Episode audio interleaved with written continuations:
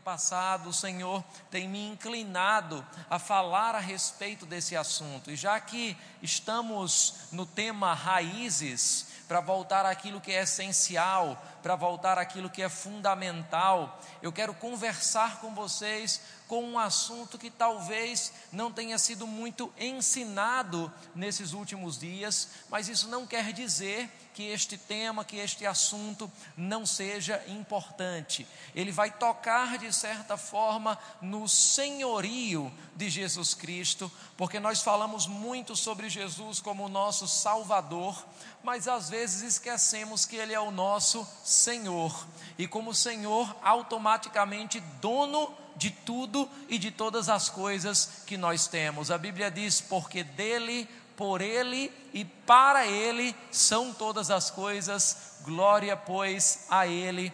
Amém. E se eu puder dar um tema para essa mensagem, você vai entender daqui a pouquinho. O tema seria trocando a posse pelo acesso. Diga comigo, trocando a posse pelo acesso.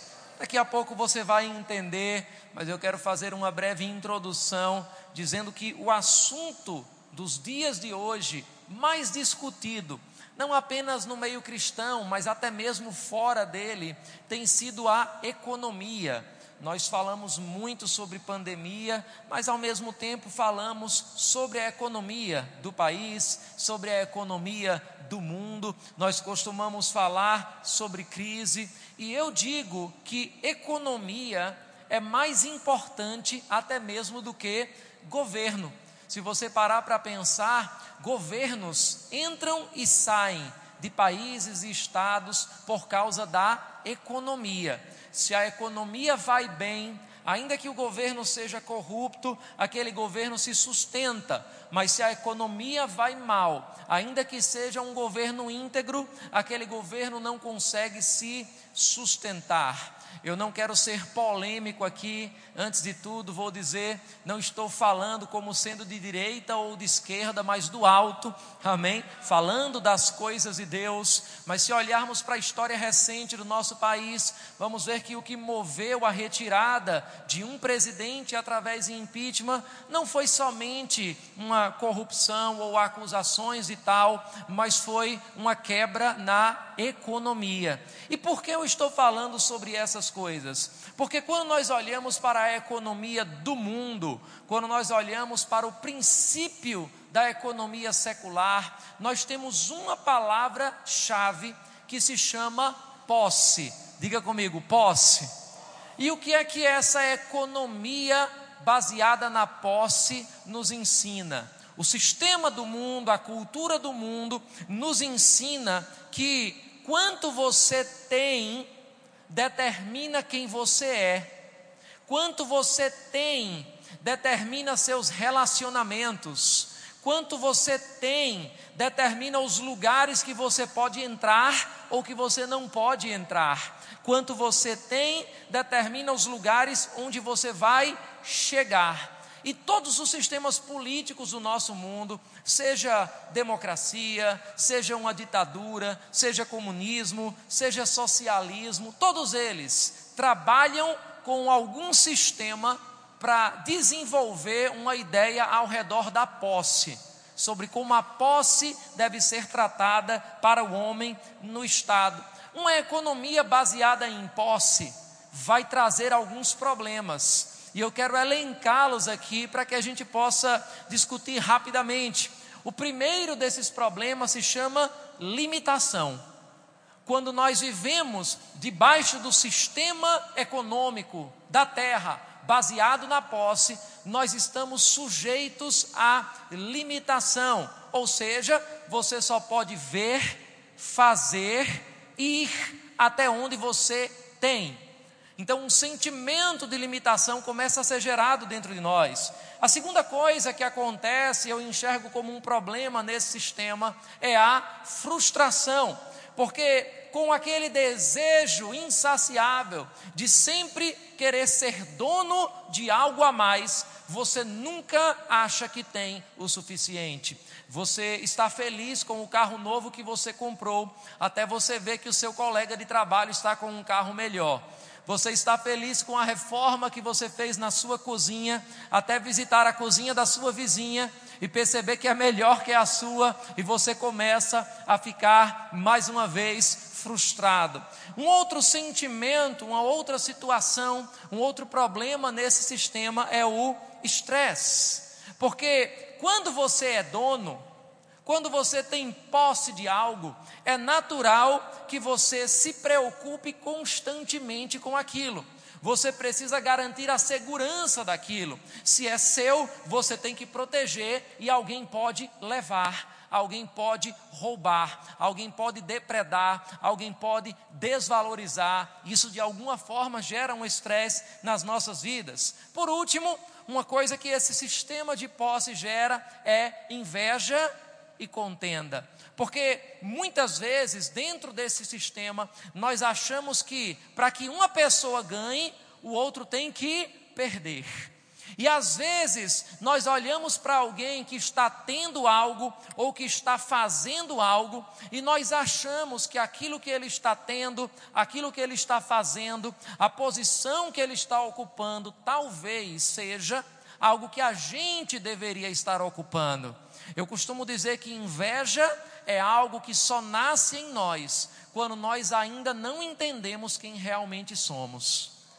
Porque quando entendemos o que Deus nos chamou para fazer, quem Deus nos chamou para ser, onde Deus nos chamou para estar, entendemos que somos insubstituíveis. Nós paramos de tentar ser o número um nas coisas e passamos a ser o número único nas coisas. Você não precisa ser o primeiro em nada, você precisa ser único como Deus se projetou para ser. E ninguém, absolutamente ninguém, vai ocupar o teu lugar. Nós precisamos entender que essa filosofia, esse conceito, essa ideia de que se você for uma pessoa esforçada, você pode ser qualquer coisa na vida, não é o ensinamento da Bíblia, é o ensinamento de coaching. Pastor, o que é que você está falando?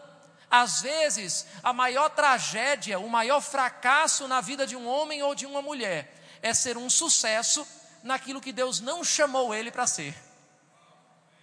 A Bíblia não nos ensina que nós podemos ser qualquer coisa que nós quisermos, se você for esforçado, se você for dedicado. Por exemplo, só uma pessoa pode ser presidente da República, mesmo que dois queiram muito. Você não pode ser qualquer coisa.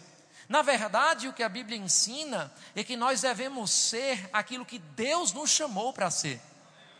E quando nós somos quem Deus de fato nos chamou para ser, nós encontramos o suprimento, nós encontramos a provisão, nós encontramos o favor dele sobre as nossas vidas. Então, presta muita atenção nisso. Nós vemos pessoas, por causa desse sistema de posse, mesmo dentro da igreja, trabalhando para sentir que tem mais, trabalhando para sentir que possuem mais. Vemos pessoas que trabalham seis dias por semana e gastam o sétimo dia se preocupando sobre os próximos seis. Isso não é viver, isso é apenas sobreviver.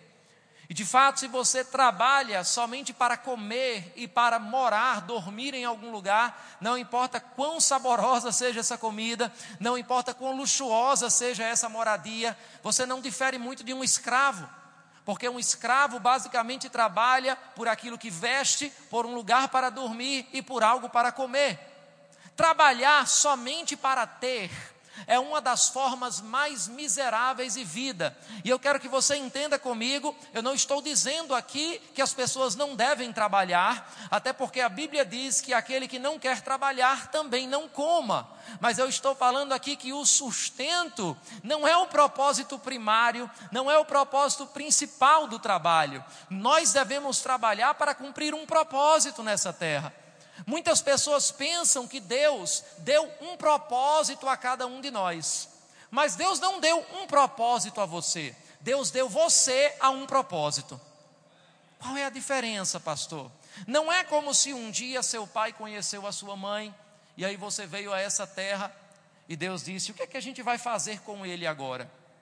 Espírito Santo, o que é que a gente faz com ele? Não sei, vamos perguntar a Jesus. E aí, Jesus, o que é que a gente faz com ele? Não sei.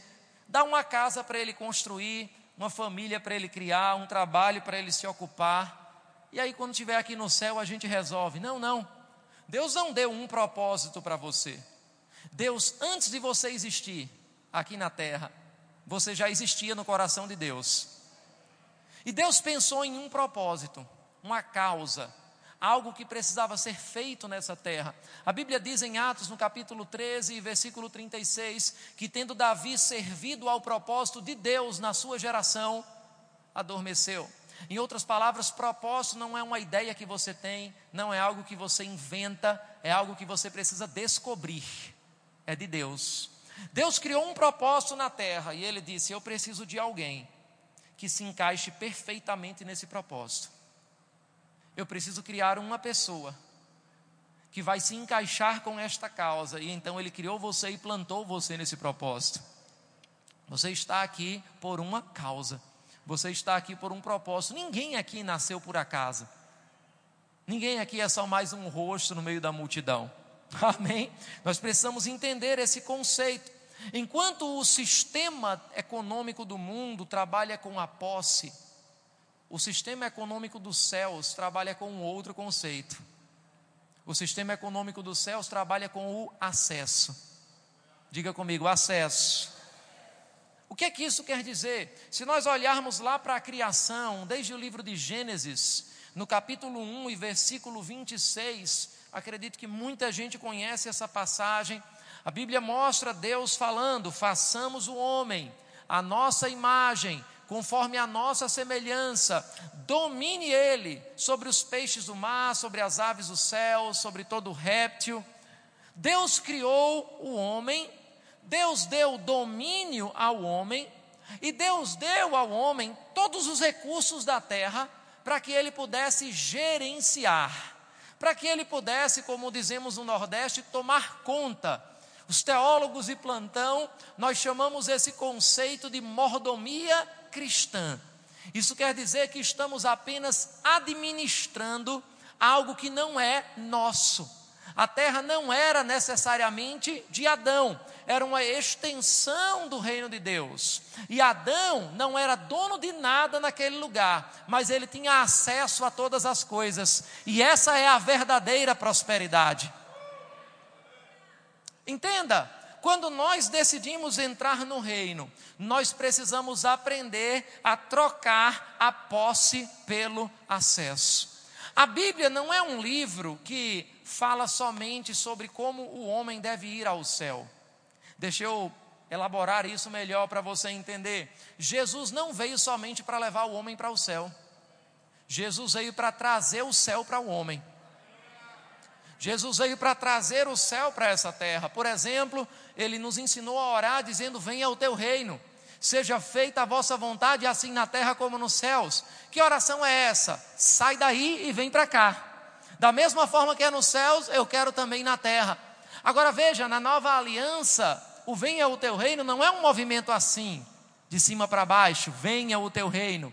Venha o teu reino na nova aliança é, olha para mim, venha o teu reino. Venha o teu reino, é de dentro para fora. Aquele que crê em mim, do seu interior, como diz as Escrituras, fluirão rios de águas vivas. Esse é um sistema de vida de Deus. Nós precisamos voltar para as raízes da Bíblia e entender que no sistema dos céus nós temos um reino, nós vivemos numa cultura de reino. E eu sei que isso pode contrariar algumas pessoas, mas preste atenção: Deus não vive numa democracia. Democracia não é uma ideia da Bíblia, democracia é uma ideia da Grécia Antiga. Eu não estou dizendo que eu sou contrário ao sistema democrático na República Federativa do Brasil, mas entenda, quando nós olhamos para a Bíblia, Deus não é presidente do céu. Você já parou para perceber que ele nunca fez um plebiscito para que o povo decidisse quando Jesus viria? Já parou para perceber que você não está indo para uma urna para votar quando vai ser o arrebatamento? Ele é Senhor. Ele é dono de tudo. Diga comigo, Ele é o Rei e o dono de todas as coisas. Num reino, nós temos, obviamente, o Rei, o reino, nós temos uma família real, nós temos uma forma de governo, nós temos uma constituição com valores específicos e nós temos uma economia. Agora, como é a economia do reino? E eu estou falando dos reinos antigos, dos reinos dos tempos da Bíblia, que foram a analogia natural que o Senhor escolheu para mostrar a nós humanos como funcionam as coisas dos céus. Como é que funciona a economia nos reinos antigos? No reino, o rei é dono de tudo. Para que alguém entre no reino, essa pessoa precisava abrir mão da sua posse e teria acesso às coisas do rei. Mais uma vez, Adão não era dono de nenhuma árvore, mas ele podia comer de todas elas, exceto da árvore do conhecimento do bem e do mal. Esse é o princípio de mordomia cristã. Nós vemos isso, por exemplo, e eu não vou abrir esses versículos para ganharmos algum tempo, na parábola dos dez talentos. Quem lembra dessa história? Mateus, no capítulo 25, a Bíblia diz que o Senhor, ou seja, o dono, entregou na mão de um cinco talentos. Na mão de um especificamente, ele entregou um talento. E este que recebeu um talento, enterrou, guardou, depois devolveu ao seu senhor. De quem eram os talentos? Sei que eu fiz uma pergunta muito difícil, deixa eu perguntar para o público desse lado aqui. De quem eram os talentos? De Deus. Ele só colocou na sua mão para você negociar, para você multiplicar, para você administrar. Eu quero que você perceba que eu não estou falando aqui somente sobre dinheiro, não. Até mesmo os nossos talentos naturais não são nossos, são de Deus. Até mesmo a sua inteligência não é sua, é Ele quem deu. A sua força não é sua, é Ele quem trouxe para você. Queria que você olhasse para o seu vizinho e você pudesse resumir esse culto em uma frase, olhe bem nos olhos dele. Se ele for tímido, encare mesmo ele e diga para ele: Meu irmão, não é seu. Não é seu. Nós estamos aqui para realizar neste culto uma das maiores expropriações que já aconteceram aqui na igreja. Você vai sair daqui sem nenhuma posse mas você vai sair daqui com acesso a muita coisa que o teu salário não poderia comprar, que o teu esforço não poderia comprar, que a tua inteligência não poderia conseguir, que os teus relacionamentos jamais iriam proporcionar para você. Esse é o sistema do reino. Preste atenção nisso. Para que a gente faça parte do reino de Deus, a gente precisa aprender a trocar a posse pelo acesso. São aquelas músicas que a gente diz: tudo que eu tenho, Senhor, é teu. E aí o Senhor está dizendo: tem certeza que você quer dar tudo? Tudo isso aí que você tem? Porque isso não surpreende a Deus. Tem certeza que é meu? Sim, Senhor, é seu. Tudo, tudo. Então agora você tem acesso às minhas coisas. Quando nós entramos nesse sistema de acesso, eu quero que você entenda, você vai estar habilitado a entrar em lugares que o que você tem jamais te colocaria. Você vai estar habilitado a morar em lugares que o que você tem jamais te colocaria. A fazer coisas que as pessoas vão olhar para você e vão dizer: tinha que ter sido Deus. Pessoas vão dizer: eu sei que você não é inteligente o suficiente para fazer isso. Você não é desenrolado o suficiente para fazer isso. Você não é relacionado o suficiente para fazer isso. Fala para mim o que aconteceu. E vai se cumprir na sua vida o que a Bíblia diz em Malaquias: tem que haver uma diferença entre aquele que serve a Deus e aquele que não serve. Aleluia! Eu quero estimular você nessa noite, você que talvez ainda não tenha feito isso, a trocar a posse pelo acesso. A Bíblia também fala em 1 Pedro, no capítulo 4 e versículo 10. Se você puder brevemente abrir comigo, se você não for muito bom de endereço, somente acompanhe, eu vou estar lendo para você aqui. Ele diz: cada um exerça o dom que recebeu para servir os outros, administrando fielmente a graça de a graça de Deus em suas múltiplas formas. Se alguém fala, faça como quem transmite a palavra de Deus. Se alguém serve, faça com a força que Deus provê, de forma que em todas as coisas Deus seja glorificado mediante Jesus Cristo, a quem seja a glória e o poder para todo sempre. Amém. Olha o que a Bíblia está dizendo: que até a sua capacidade de falar é de Deus, até a sua capacidade de servir é de Deus. É por isso que o apóstolo Paulo certa vez disse: de que o homem pode se gloriar? Porque se ele consegue fazer alguma coisa, ele só consegue fazer porque foi Deus quem deu. E se ele não consegue, muito menos ainda teria motivo de se gloriar. Até mesmo a glória não é nossa, é dele. Diga comigo, é tudo dele. Aleluia!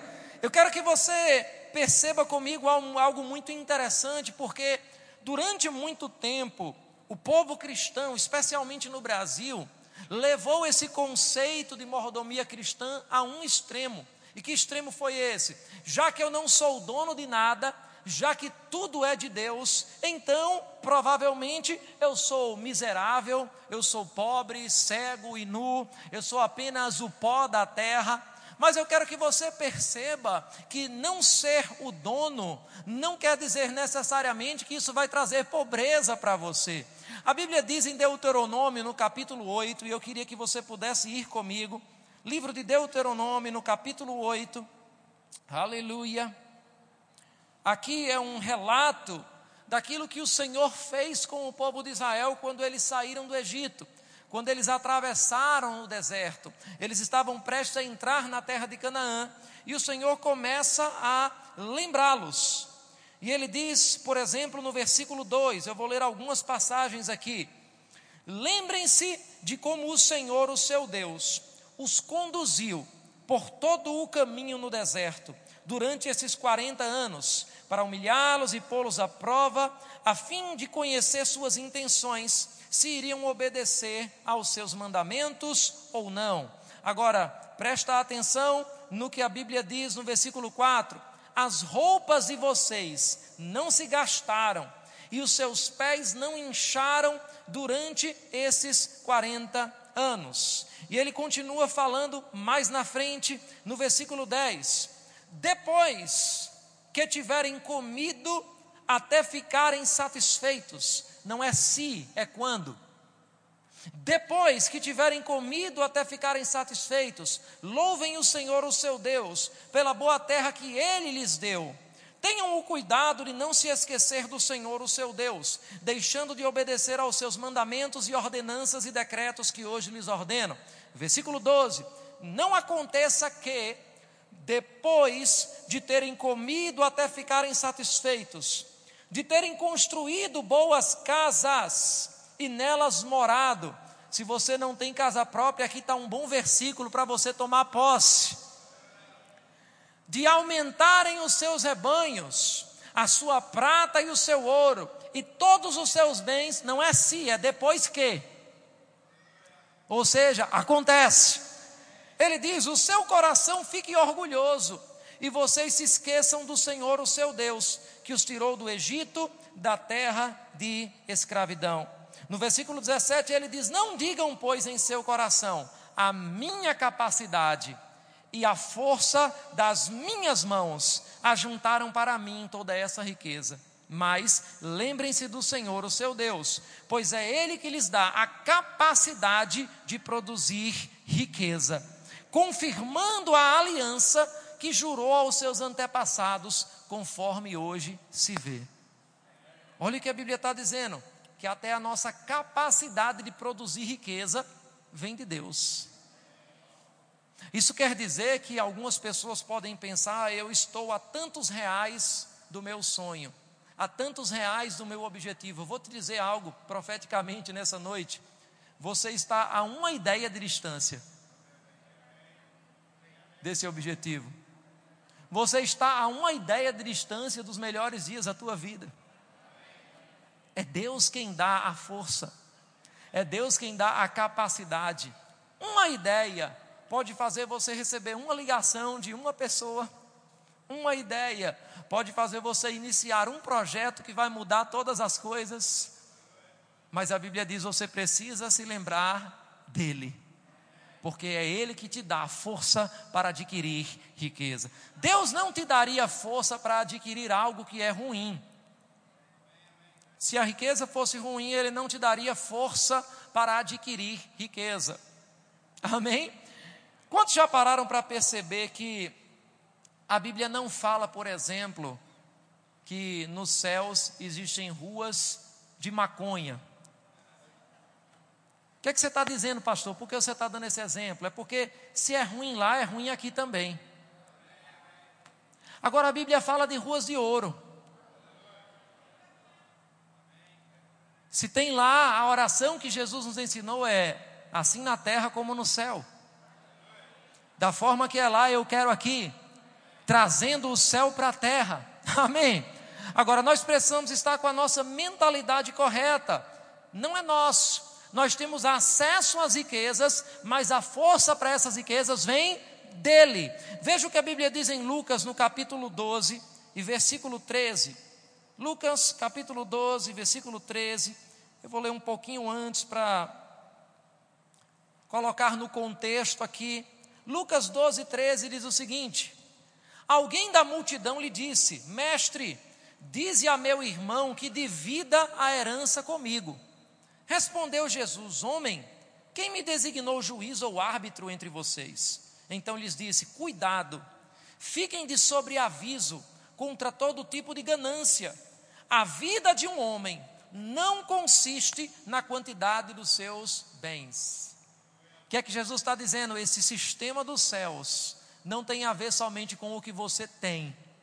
E aí ele continua ensinando. A Bíblia diz no versículo 16: então lhes contou esta parábola: A terra de certo homem rico produziu muito. Eu vou dar ênfase a algumas expressões aqui e você vai entender por quê. E a Bíblia diz: Ele pensou consigo mesmo: O que eu vou fazer? Não tenho onde armazenar a minha colheita. Então disse: Já sei o que eu vou fazer. Vou derrubar os meus celeiros construir outros maiores, ali guardarei toda a minha safra, todos os meus bens, e direi a mim mesmo: Você tem grande quantidade de bens armazenados para muitos anos. Descanse, coma, beba e alegre-se. Contudo, Deus lhe disse: Insensato, esta mesma noite a sua vida lhe será exigida. Então, quem ficará com o que você preparou. Você percebeu alguma expressão que ressaltou durante toda a filosofia, o sistema de pensamento daquele homem? Meu, meu, meu, eu, eu, meu, meu, meu, meu. E deixa eu dizer uma coisa para você: meu é uma palavra muito perigosa para quem faz parte do reino. Porque no reino só tem um dono, o rei e você desfruta de acesso às coisas. Mas eu queria que você olhasse de novo para o seu vizinho, parece que ele esqueceu. Diga para ele, meu irmão, não é seu, você só está tomando conta. Não é nosso. E ele diz no versículo 21: Assim acontece com quem guarda para si riquezas mas não é rico para com Deus. Olha, o problema não é ter você acesso às riquezas. O problema é quando essas riquezas elas só existem para si. O problema é quando você é rico de bens materiais e vazio de propósito com Deus. O problema é quando essa riqueza não está transbordando para a generosidade e para a causa do reino.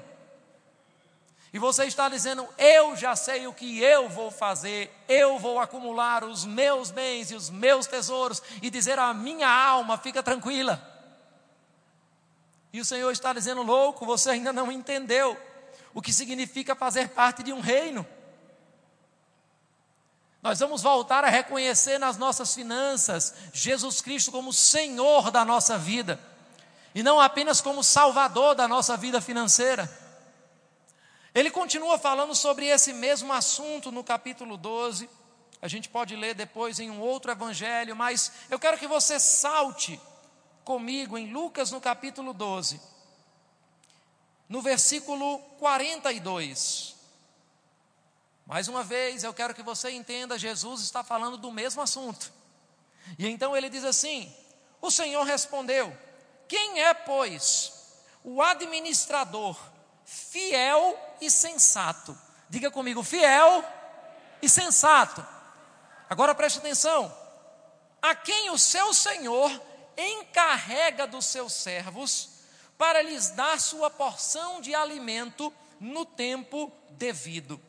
Feliz o servo a quem o seu senhor, eu sei que às vezes a gente quer traduzir por patrão, mas nessa aqui época, ele está falando de senhor mesmo, de dono. Ele está falando de escravo mesmo. E ele diz: Feliz o servo a quem o seu senhor encontrar fazendo assim quando voltar. Garanto-lhes que ele o encarregará de todos os seus bens. Preste atenção, eu quero dar só um exemplo aqui. Vem cá, irmão, por favor, rapidamente. A Bíblia está fazendo uma pergunta: quem é o administrador fiel e sensato? Eu vi que ele está fazendo administração, não é isso? Um administrador de empresa é necessariamente o dono daquela empresa? Olha o que Jesus está dizendo. Quem é, pois, o administrador fiel e sensato? Vamos ler de novo aqui. A quem o seu senhor o encarrega dos seus servos para lhes dar a sua porção de alimento no tempo devido. Preste atenção aqui. Deus me deu um carro, é um exemplo. E aí a gente coloca aqueles adesivos no carro, propriedade exclusiva de Jesus. Quem deu? Deus. De quem é o carro? De Deus. Eu estou usando. E aí Deus diz para mim: dê o carro a ele.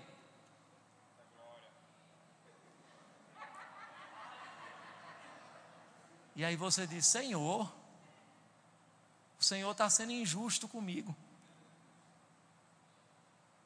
Isso é falta de sensatez. E o Senhor está perguntando: quem é o administrador fiel e sensato? Fidelidade. Quem deu para você usar? Deus. Se Deus está dizendo, passe para Ele, é porque Ele quer deixar você a pé? O que é sensato? Entender que o Deus que me deixou usar esse carro, e agora quer que Ele use o carro que é dele, não é meu vai me dar acesso a um carro melhor? Ou simplesmente reter? Olha que interessante. Jesus está perguntando quem é um administrador fiel e sensato, que vai entregar a porção devida aos servos dele no tempo devido. Que tempo devido é esse? É quando o dono disser. Não é quando eu quiser, não é quando eu achar que eu devo trocar de carro, é quando o dono disser dê. E aí o que, é que a Bíblia diz? Garanto-lhes. Poucas vezes Jesus usou essa expressão. Garanto-lhes que Ele o encarregará de todos os bens. O que é que a Bíblia está dizendo? Olha, eu dei isso a você, deixei você usufruir, mas agora eu quero que você passe para essa pessoa. Tudo bem, Senhor. Opa, esse é alguém obediente. Quando eu quero abençoar alguém na terra, eu já sei qual é o canal que eu posso usar. Você se torna um centro de distribuição das bênçãos de Deus. Preste atenção nisso. Quando o seu alvo é abençoar outros, o alvo de Deus se torna abençoar você. Sabe qual é a forma mais rápida de você desfrutar algo na sua vida que você nunca desfrutou? de você gerar um rompimento na sua vida, de acontecer algo com você que nunca tinha acontecido. É você fazer com alguém algo que essa pessoa nunca tinha experimentado. É você trazer algo para essa pessoa que essa pessoa nunca provou, quando o seu alvo é outros. O alvo de Deus se torna você. O Senhor está dizendo: eu posso confiar em alguém. Deus está procurando pessoas para quem Ele possa encarregar de todos os seus bens. Nós somos provedores de soluções divinas para a humanidade. O problema é que a gente vem com uma mentalidade, obrigado querido, de chegar no culto buscando a resposta da nossa oração. Mas você já parou para pensar que você pode estar aqui hoje para ser a resposta da oração de outra pessoa? Aleluia. Provedor de soluções. Você não é um problema, você é uma solução. Eu estou olhando aqui para um exército de soluções, para um exército de respostas. Você é a resposta de Deus para essa cidade, você é a resposta de Deus para essa igreja, você é a resposta de Deus para pessoas nesse lugar. Amém. Aleluia. Mateus no capítulo 6, vá lá comigo. Eu poderia ler essa mesma passagem em Lucas 12, mas eu quero ressaltar algumas coisas aqui. Em Mateus no capítulo 6 e versículo 24. Olha o que a Bíblia diz. Mateus capítulo 6 e versículo 24. O Senhor afirma: ninguém pode servir a dois senhores, pois odiará a um e amará o outro, ou se dedicará a um e desprezará o outro. Vocês não podem servir a Deus e ao dinheiro. E aí ele continua: Portanto lhes digo, não se preocupem com sua própria vida, quanto ao que comer ou beber, nem com o próprio corpo quanto ao que vestir. Não é a vida mais importante que a comida e o corpo mais importante que a roupa? Observem as aves do céu. Não semeiam, nem colhem, nem armazenam em celeiros. Contudo, o Pai Celestial as alimenta. Não tem vocês muito mais valor do que elas? Pergunte ao seu vizinho, meu irmão, você acha que vale mais do que um passarinho? E ele continua dizendo: Quem de vocês, por mais que se preocupe, pode acrescentar uma hora que seja à sua vida? Por que vocês se preocupam com roupas? Veja como crescem os lírios do campo, eles não trabalham nem tecem. Contudo, eu lhes digo que nem Salomão, em todo o seu esplendor, vestiu-se como um deles. Se Deus veste assim a erva do campo, que hoje existe e amanhã é lançada ao fogo, não vestirá muito mais a vocês, homens de pequena fé? Portanto, não se preocupem dizendo que vamos comer, ou que vamos beber, ou que vamos vestir, ou quanto vai ser a gasolina amanhã. Pois os pagãos é que correm atrás dessas coisas. Preste atenção aqui: os pagãos, o povo do mundo, os incrédulos, aqueles que não nasceram de novo, correm atrás dessas coisas. Ah, pastor, quer dizer que eu não preciso disso agora? E eu vou comer o quê? Eu vou vestir o quê? Eu vou botar o quê no meu veículo? Eu vou morar onde? Ele diz: o Pai sabe que vocês precisam delas. A questão não é você usufruir, a questão é que esse não pode ser o seu objetivo. E qual é o meu objetivo? Ele diz: busquem, pois, em primeiro lugar o reino de Deus e a sua justiça, e todas estas coisas vos serão acrescentadas. O que é que Jesus está dizendo? Troca a posse pelo acesso. Ao invés de correr para ter, querido, corre para cumprir o propósito de Deus na tua vida. E o que é que vai acontecer? Você vai ter muitas coisas, mas não vai ter para si. Você vai ser rico para com Deus, como Jesus falou no Evangelho de Lucas. Busque o acesso e as coisas vão ser acrescentadas a você. Sabe qual é o nosso problema? É que a gente está cheio de projetos, a gente está cheio de ideias, que a gente cria os nossos planos e a gente apresenta a Deus. Deus abençoa esse plano, Deus abençoa esse projeto. Mas que tal de ao invés de você ficar pedindo a Deus para abençoar os seus planos, você entrar nos planos dele para você. Porque os planos dele para você já estão abençoados. Aleluia. Nós somos comparados a alguém que está alistado em um exército, em serviço ativo.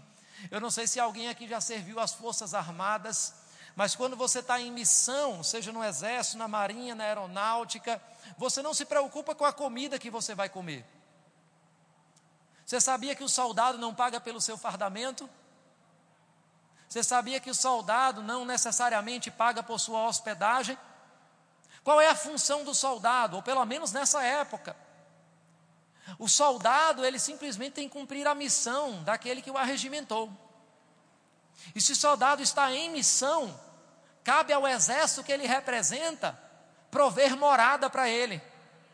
Ele pode se hospedar nos melhores hotéis do lugar onde ele chegar, mas ele não vai ser dono desse hotel. Ele pode dirigir os melhores, melhores veículos, mas não vai ser dono desses veículos. Ele pode comer a melhor comida, mas não vai ser dono do que é que ele tem acesso. E é exatamente aquilo que você tem quando você está no projeto de Deus. Preste atenção nisso. Quer viver os seus sonhos? Quer viver os seus projetos pessoais? Prepare-se para pagar a conta. Quer viver os sonhos de Deus para a sua vida? Ele vai bancar. Ele sabe o que você precisa. O mais interessado em fazer prosperar esse propósito é Ele mesmo. Ele vai trazer as pessoas necessárias, Ele vai te dar as ideias necessárias, a força necessária, a graça necessária, os recursos necessários, porque o projeto é dele. E além do mais, você vai ter a paz necessária para poder deitar a cabeça no travesseiro e dizer: O Senhor quem me colocou aqui e Ele vai prover todas as coisas. O meu Deus, segundo as suas gloriosas riquezas, não é sua, é dele. Segundo as suas gloriosas riquezas, suprirá cada uma das minhas necessidades em Cristo Jesus. Não trabalhe apenas para ter, o ter vai ser uma consequência. Trabalhe para você aprender, trabalhe para você cumprir um propósito, trabalhe para você crescer. E quando você fizer isso, querido, todo dia para você vai ser sexta-feira. Você não vai ficar mais chateado porque está chegando segunda. Não, não. Você está no centro da vontade de Deus. Aleluia. Preocupação é a atividade mais improdutiva da terra. Preocupação consome mais energia do que fé. Preocupação é você cancelar o presente por causa de um futuro irreal. Sabe por que os pássaros não ficam preocupados? Entenda, porque eles não tentam ser um peixe ou ser um cavalo. Eles são quem Deus criou eles para ser, e nisso tem a provisão deles. Você só precisa entender quem Deus criou você para ser. E entrar nesse propósito, porque a visão, ela traz a provisão. Não é o contrário, nós olhamos para a provisão para fazer alguma visão. Deus está dizendo, não, a visão vai trazer a provisão. Diga comigo, visão vai trazer provisão. Aleluia. Eu tenho aprendido a trocar posse pelo acesso, eu estou crescendo nisso. E eu não quero aqui dar os meus exemplos como se fossem os melhores ou os únicos exemplos, mas sou eu que estou pregando, então eu tenho que falar dos meus exemplos. Quando você pregar, você fala dos seus. Mas eu posso dizer para você, eu já ofertei três carros e eu nunca andei a pé. Certa vez o Senhor falou comigo para ofertar um veículo. E nós fizemos essa oferta. Na outra semana, sabe o que aconteceu? Nada. Passaram-se seis meses e Deus falou comigo: Eu quero que você oferte um outro carro. Eu disse: Senhor, tem certeza? Eu lutei um pouco na minha mente minha esposa foi muito mais rápida quando eu falei com ela. Ela disse: Deus falou, então dê logo. E a gente ofertou. Passou-se mais ou menos um ano. E finalmente o Senhor falou comigo: Eu quero que você oferte um carro. E eu disse: Senhor, eu nunca ganhei um carro. Eu estou ofertando o terceiro. Mas se o Senhor falou, eu vou fazer isso. Uma certa vez nós estávamos dirigindo para um evento e um irmão da igreja, sem a gente tocar nesse assunto, sem nunca eu ter falado nada com ele a respeito, perguntou a mim, pastor, quanto custa um avião? E eu disse, como assim?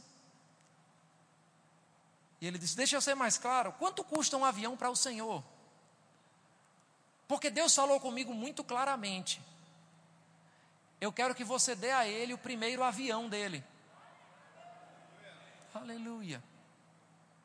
Eu percebi que o Senhor tem gastado muito tempo viajando de carro. E o seu tempo é importante, e eu quero ofertar esse avião na tua vida. Por que eu estou contando esse testemunho? Porque às vezes parece que a sua semente está demorando. Mas a Bíblia diz que de Deus não se zomba. Tudo o que o homem plantar, certamente colherá. Deus não se esquece de nenhuma das sementes. Mais uma vez, Ele está dizendo: quem é um administrador fiel e sensato, que vai entregar no tempo certo para os servos, quando Ele determina, garanto que Ele vai encarregar de todos os seus bens o servo que fizer isso. Mas o problema é que a gente muitas vezes não está confiando na parte do Senhor sobre isso. A gente fica preocupado com o que a gente acha que tem. E preocupação é uma evidência de que você ainda se acha dono de alguma coisa.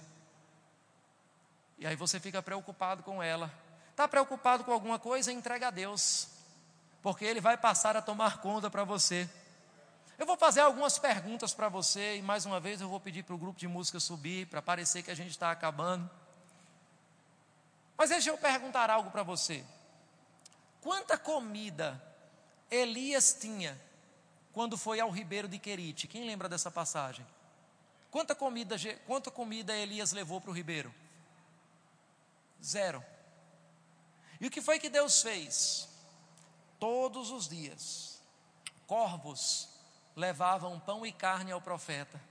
Eu posso te dizer, sem medo de errar, que Deus, envi, é, Deus inventou o hambúrguer. E eu posso dizer também, sem medo de errar, que Deus inventou o delivery. Amém? Primeiro delivery para a história foi de Elias. Deixa eu perguntar para você, e em Sarepta, quanto de azeite o profeta levou? Faltou azeite? Deixa eu fazer uma outra pergunta para você. Quanta comida Moisés levou do Egito para dar ao povo no deserto? Faltou comida para eles? Deixa eu fazer uma outra pergunta para você. Quantos pães Jesus tinha no deserto? Faltou comida para aquele povo? Será que esses exemplos não são suficientes para a gente? Aleluia. Mas nós vivemos um nível de entendimento, de consciência do senhorio de Jesus tão pequeno, que tem gente que ainda está lutando para entregar 10% a Deus. lutando para entregar 10%. Certa vez alguém chegou para um pastor, ele estava visitando a igreja e perguntou: Pastor, é verdade que se eu fizer parte dessa igreja, eu tenho que dar 10% de tudo que eu ganho para Deus? E o pastor disse: Não. E ele disse: Mas eu ouvi que era. E o pastor disse: Não, não é. Mas eu falei com aquele diácono ali da igreja e ele disse que aqui é assim, que vocês acreditam no dízimo. E o pastor disse: Meu irmão, você não entendeu. Se você quiser ser crente, você tem que dar 100%. Dá tempo de você ir embora ainda do culto. Você tem que dar 100% a Deus.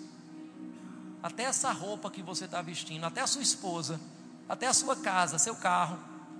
Você tem que dar 100% a Deus, tudo. E ele ficou parado, como alguns estão agora também. E o pastor continuou. Ele disse: Mas tem uma coisa. Ele vai deixar você tomar conta de 90%. Mas não é seu. Não é mais seu. Ele é Senhor. Olhe de novo para o seu vizinho, me ajude a pregar para ele, por favor. Diga para ele, meu irmão, entenda de uma vez por todas: não é seu porque dele, por ele e para ele são todas as coisas. Glória, pois, a ele. Amém. A Bíblia mostra a história de um homem que foi convidado a trocar a posse pelo acesso, o jovem rico. Está lá em Marcos, no capítulo 10. Ele chega para Jesus e diz: Bom mestre, que farei eu para herdar a vida eterna? E o Senhor Jesus falou para ele: Você já cumpre essas coisas. não mate, não roube. Parafraseando para os dias de hoje, venha no domingo à noite para o culto. Mas a Bíblia diz que Jesus olhou para aquele jovem rico e o amou. E eu gosto desse detalhe que o autor de Marcos escreve. Provavelmente Pedro, porque a história conta que foi Pedro quem ditou o evangelho para Marcos, já que Marcos não estava com Jesus naqueles dias. Pedro não era tão bom em escrita, mas a Bíblia diz que Jesus o amou. A Bíblia não diz que Jesus se aproveitou dele. Que Jesus disse: é a minha chance de explorar alguém. Não, ele o amou. E ele disse: falta uma coisa para você. Vai, vende tudo que tem, dá aos pobres, depois vem e me segue. Deixa eu perguntar algo para você. Quando Jesus te pede alguma coisa, quem é que está precisando? Se eu pedir algo para você, certamente eu estou precisando. Mas se Jesus pede algo a você, quem é que está precisando? Eu vou dar só um exemplo para você entender. Jesus chega no mar da Galileia, um mercado de peixes, e aí ele vê um pescador consertando e lavando as redes. Passou a noite inteira trabalhando, não apanhou nada. E aí ele chega para Pedro dá uma novidade. Imagina só, você trabalhou a noite inteira de plantão, não ganhou um real, está lá frustrado, ainda tem que limpar a rede que não pegou peixe, só pegou sujeira. Tudo que você não queria era voltar para o mar. Você queria chegar em casa descansar, nem falar com a mulher. E aí, o que é que ganhou para hoje? Nada. Quero ficar em silêncio, quero só dormir e tentar no outro dia. E aí Jesus chega e diz: Ei Pedro, tem uma novidade. Vamos lá para o mar, me empresta aí o barco para a gente pregar. Vamos fazer um culto. Jesus estava pedindo o barco de Pedro emprestado. Eu pergunto: será que Jesus estava precisando do barco? O que é que Jesus queria? Jesus queria usar o barco de Pedro para ir para o mar e usar a brisa do começo do dia que vem do mar para a terra como amplificador da voz de Jesus para a pregação. Não tinham microfones naqueles dias, não tinha caixa de som. Então é como se ele tivesse emprestado um sistema de áudio para Jesus. Agora, Jesus poderia chamar a atenção do povo pedindo o barco de um pescador falido, cansado. Ou Jesus poderia, eu sei que você sabe que ele poderia, andar sobre as águas se ele queria chamar a atenção das pessoas para a palavra, o que é que você acha que chamaria mais atenção? Alternativa número um: Jesus começa a andar sobre as águas. E ele se vira para o povo e diz: prestem atenção em mim, eu tenho uma mensagem para dar a vocês. Alternativa número dois: chamar um pescador frustrado, cansado, e pedir o barco desse pescador emprestado. O que é que chamaria mais a atenção do povo? Andar sobre as águas ou pedir o barco? Qual era a melhor estratégia? Andar sobre as águas ou pedir o barco? Quem é que acha que a melhor estratégia era andar sobre as águas? Se era a melhor, por que Jesus não escolheu? Você está dizendo que Jesus não era inteligente? É porque preste atenção nisso. Quando Deus tem um projeto na terra, o primeiro propósito de Deus não é somente cumprir o projeto. Porque Ele pode cumprir sem mim e sem você. O primeiro propósito de Deus, quando tem um projeto na terra, é dar legalidade para que pessoas que se envolvem nesse projeto possam experimentar de uma colheita. E o segundo projeto dele é cumprir o projeto. Porque Deus pode fazer sem você. Deus pode fazer mais rápido sem você mas ele prefere fazer através de você. Ele não queria explorar o pescador cansado. Ele olhou para aquele barco vazio. E provavelmente esse é o making off da história. Ele disse: esse barco deveria estar cheio de peixes. Mas eu não posso chegar e dizer haja peixe. Porque isso só foi feito lá no começo em Gênesis. Deus criou a partir do nada. Mas desde que quando Deus descansou, Ele não cria mais a partir do nada, Ele só cria através de sementes. Pedro precisa fazer alguma coisa para me autorizar a entrar na vida dele e encher esse barco de peixe. Então, Pedro, me empresta o barco. Quando Jesus pede o teu barco emprestado, não é para usar você, não é para te cansar, é para encher de peixe. Assim como quando ele olhou para aquele jovem rico e ele o amou. Jesus não queria que ele passasse a ser pobre. Porque mais na frente ele diz: Não há ninguém que tenha deixado bens e casas, irmãos e família por amor de mim, que não receba cem vezes mais nesta vida, em casas, irmãos, famílias e no porvir a vida eterna. Ou seja, não vai ser rico para si, vai ser rico para com Deus. Jesus trouxe algo interessante. Naquela, naquela passagem do jovem rico, ele diz como é difícil um rico entrar no reino dos céus. E você vai perceber que os discípulos ficam surpresos. Por que eles ficam surpresos? Porque eles eram ricos. Não faltava nada para eles com Jesus. O próprio Pedro chega a perguntar, mestre, então quem pode se salvar? Em outras palavras, até a gente está perdido. Aquele jovem não quis trocar a posse pelo acesso. Deixa eu perguntar algo para você: quem aqui tem mais prosperidade? Quem chega num restaurante com 100 reais ou quem entra no restaurante com o dono do restaurante. Nós temos comunhão com o dono de todas as coisas. Amém. Mas ainda tem aqueles que querem fazer o caminho inverso. Ainda tem aqueles que querem trocar o acesso pela posse. E o exemplo de alguém que trocou o acesso pela posse, alguém que disse: Eu quero o que é meu, é o exemplo do filho pródigo. O filho pródigo tinha acesso a tudo na casa do seu pai. Mas um dia ele chegou para o pai e ele disse: Pai, eu quero que o Senhor me dê a minha parte, minha. Meu é uma palavra muito perigosa no reino, não é seu.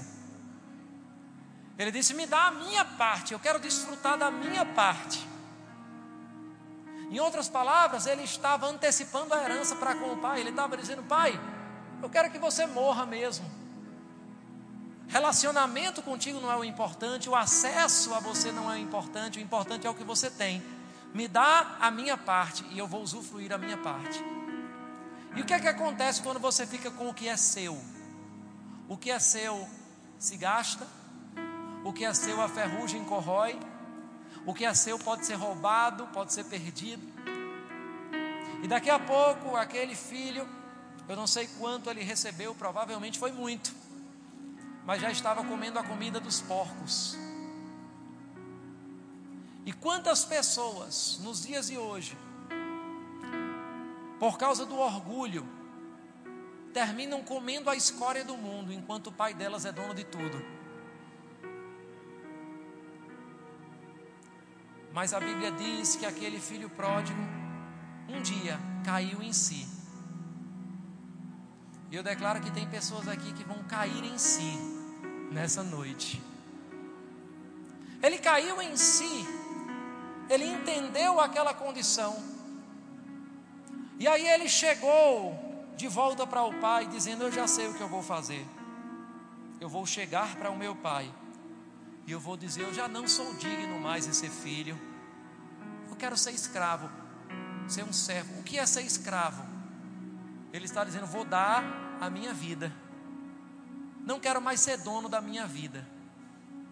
Não quero mais ser dono dos meus bens. Mas eu quero ter acesso de novo à casa do meu pai. Eu troco a posse pelo acesso. E aquele filho estava se achegando para dizer: Senhor, tudo que eu tenho é teu Sabe aquela canção que a gente canta? Muitas desse tipo. Sou teu, sou teu, Senhor. Tudo que eu tenho é teu. É como um pai que recebe um presente do filho. Se você é pai, você sabe disso. Você dá mesada ao filho, o filho pega o dinheiro que você deu, compra um presente para você. E diz: Pai, está aqui, ó, meu presente que eu comprei com meu dinheiro. E você diz: É mesmo, filho, muito obrigado. Você não está interessado naquele dinheiro. Você sabe que ele só tem porque você deu, mas você quer ver aquela atitude de coração. O que é que a gente pode dar a Deus que Ele não tenha dado primeiro a nós? Faz um exercício comigo. Eu queria que você puxasse um pouco do seu ar. Faz isso. Você sabe quanto custa um cilindro de oxigênio? Eu sei como médico. E eu posso dizer que você respirou muitos dele hoje. E para nenhum você pagou. Foi Deus quem te disponibilizou. Faz isso com a tua mão. Você sabe quanto custaria um braço mecânico para alguém que perdeu os movimentos das mãos? Eu posso dizer, muito caro, e muitos aqui não teriam condição de pagar. Mas Deus te deu isso gratuitamente. O salmista diz que darei eu ao meu Senhor por todos os benefícios que ele tem feito.